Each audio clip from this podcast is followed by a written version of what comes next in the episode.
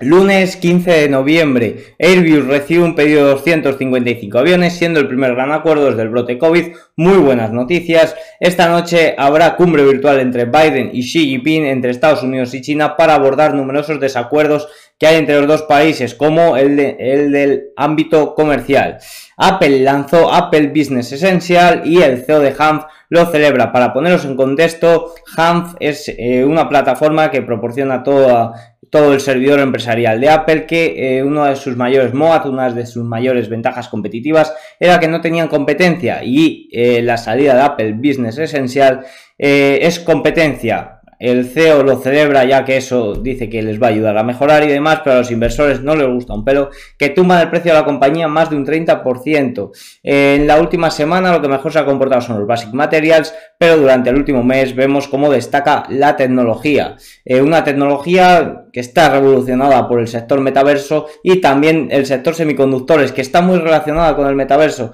como Nvidia subiendo más de un 40%, AMD también subiendo más de un 40% o AMAT subiendo más de un 20% en el último mes. Eh, los índices, el DAX cerró una semana prácticamente plano, el IBEX igual pero a la baja, de momento se mantiene por encima de los 9.000 puntos, el Dow Jones eh, cierra una semana perdiendo un 1%, el S&P 500 lo que pierde prácticamente lo recupera, al igual que el Nasdaq, el Russell consolida muy bien precios después de la ruptura del rango lateral de la semana pasada, y el bono a 10 años se revaloriza más de un 8%, el oro más de un 2% y el dólar frente al euro eh, más de un 1%. Empresas que presentan earnings esta semana, destaca el martes Sea Límite, también Doju y el miércoles Nvidia en el After, por ejemplo. Eh, criptomonedas, se ha producido la primera actualización de Bitcoin en cuatro años llamada Taprock, que da una mayor privacidad y eficiencia a las transacciones y desbloqueará el potencial de los contratos inteligentes. Eh, un Bitcoin que ha hecho nuevos máximos esta semana